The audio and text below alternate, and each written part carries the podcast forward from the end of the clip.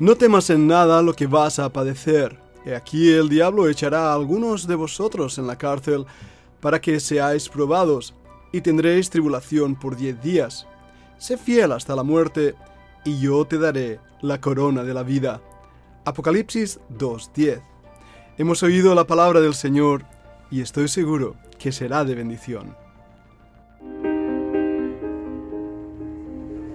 La Fundación Bíblica te invita a participar tanto de esta aula internacional hoy apegados a él, como a sus cursos online en mol.fundacionbiblica.com.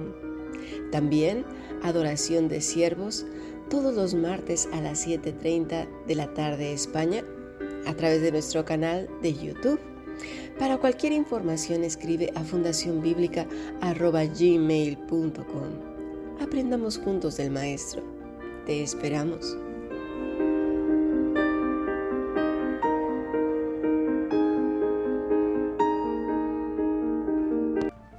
En Apocalipsis capítulo 3 y versículo 10 leemos el siguiente versículo. Por cuanto has guardado la palabra de mi paciencia, yo también te guardaré de la hora de la prueba que ha de venir sobre el mundo entero, para probar a los que moran sobre la tierra. Este mensaje a diferentes iglesias puede llamarnos muchísimo la atención. Mientras que a la iglesia de Esmirna se le advierte que pasará por pruebas y dificultades y se le exhorta a ser fiel hasta la muerte para recibir la corona de la vida, a la iglesia de Filadelfia la exhortación es unas palabras de ánimo. Les dice que ha guardado la palabra de su paciencia. Yo también te guardaré de la hora de la prueba, es decir, van a ser librados de la hora, de la prueba, de la dificultad. Muy diferente de la iglesia de Esmirna, cuyo nombre quiere decir amargo, por la cual es echada en la cárcel. Son probados, tienen tribulación de 10 días. Una de las luchas que tengo al estudiar historia del cristianismo es darme cuenta de que en algunas ocasiones creyentes como tú y como yo han sufrido persecución, oprobio, muerte y muertes horrendas. De los doce apóstoles, once murieron de una manera horrenda, como mártires. Recordemos la historia de los miles que murieron en los circos romanos. Hemos estado con la Fundación Bíblica en la ciudad de Tarragona.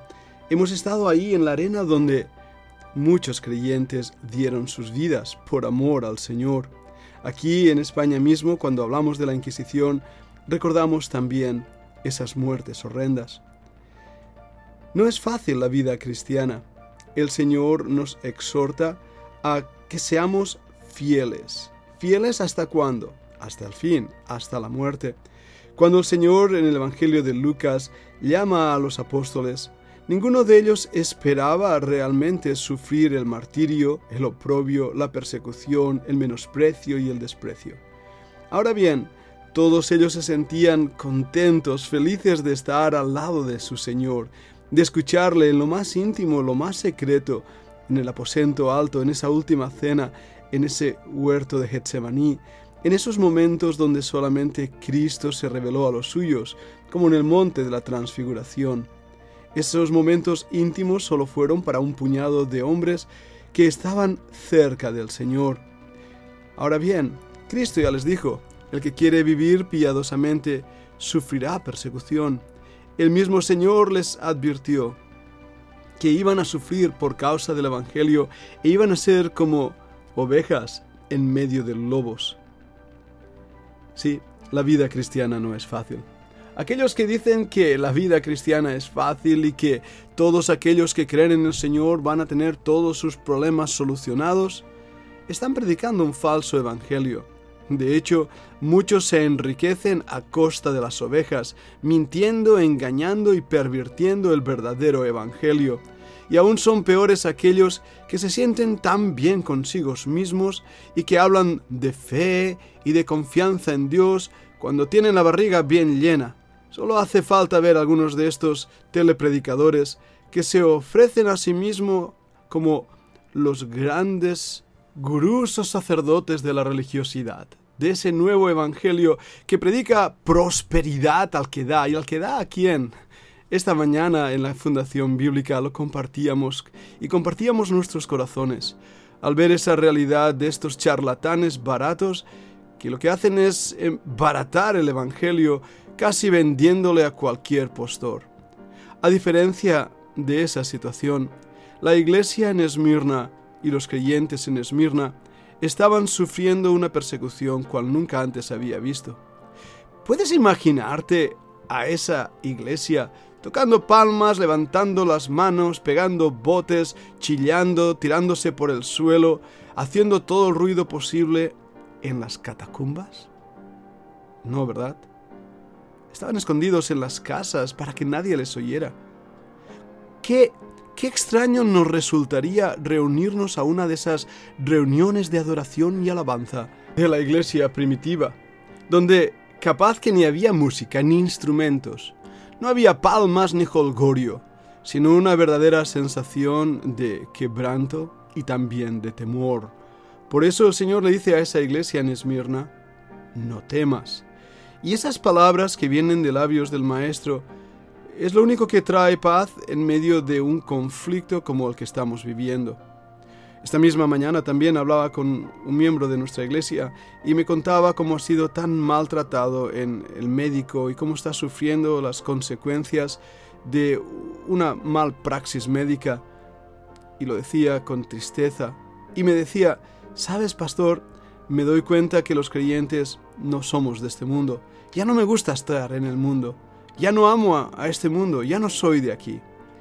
Esa es una realidad que debemos ver cada día el creyente ya no es de esta tierra. Y por eso nuestra mira no está puesta en los galardones terrenales y en los dones de esta tierra o en las posesiones, sino en el poder alcanzar esa corona de la vida que ha sido prometido para todos aquellos que son fieles. Ahora bien, es cierto que no todos los creyentes pasan dificultades y pruebas. Hay creyentes fieles que sirven al Señor sin demasiadas complicaciones o dificultades. ¿Por qué lo hace así el Señor? Me gustaría tener una respuesta, pero no la tengo. Eh, recuerdo las palabras del Señor Jesús a Pedro, después que Pedro le negó tres veces y el Señor le preguntó, en cuanto a su propio amor, es extraño las palabras que Pedro dice. Míralo ahí, en Juan capítulo 21. Leamos desde el versículo 18. Dice así, De cierto, de cierto te digo, cuando eras más joven te ceñías e ibas donde querías, mas cuando ya seas viejo, extenderás tus manos y te ceñirá otro y te llevará a donde no querías. Esto dijo dando a entender con qué muerte había de glorificar a Dios. Y dicho esto, añadió, sígueme. Veamos ahora el siguiente versículo, Volviéndose Pedro, vio que le seguía el discípulo a quien amaba Jesús, el mismo que en la cena se había recostado al lado de él y le había dicho, Señor, ¿quién es el que te ha de entregar? Cuando Pedro le vio, dijo a Jesús, Señor, ¿y qué de éste? Jesús le dijo, Si quiero que él quede hasta que yo venga, ¿qué a ti? Sígueme tú. Este dicho se extendió entonces entre los hermanos, que aquel discípulo no moriría.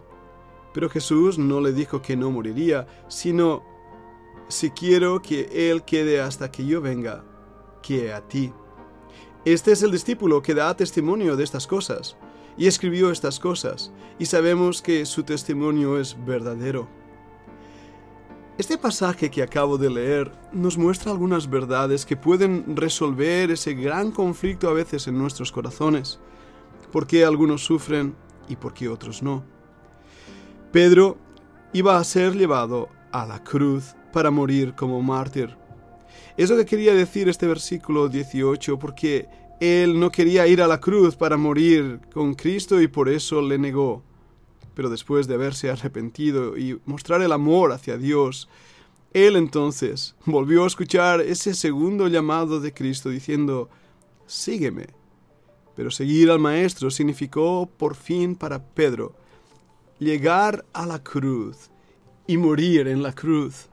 Ahora para el otro discípulo, a quien amaba Jesús, dice el versículo 20, seguir a Cristo fue diferente él también seguía al Señor.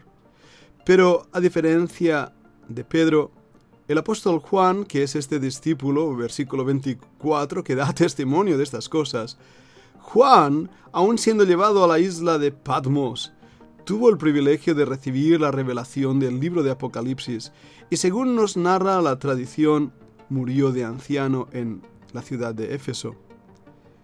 El Señor tenía dos seguidores, dos planes y dos propósitos, pero ambos formaban parte de ese plan perfecto de Dios para su iglesia. Hoy en día sigue habiendo cosas que no podemos entender, y en este mundo de sufrimiento y de contradicciones, casi donde parece que Satanás tiene más poder, fuerza y control que Dios, nos resulta desanimante a veces y le preguntamos al Señor, Señor, ¿por qué?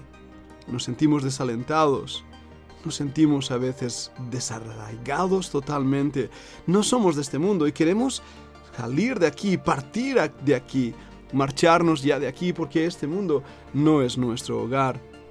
El sufrimiento de la iglesia, algunos han dicho que forma parte del plan de Dios para sus hijos, como Pablo parece indicar en Colosenses 1:24, donde él dice, Ahora me gozo en lo que padezco por vosotros, y cumplo en mi carne lo que falta de las aflicciones de Cristo, por su cuerpo, que es la iglesia. Es un pasaje complicado.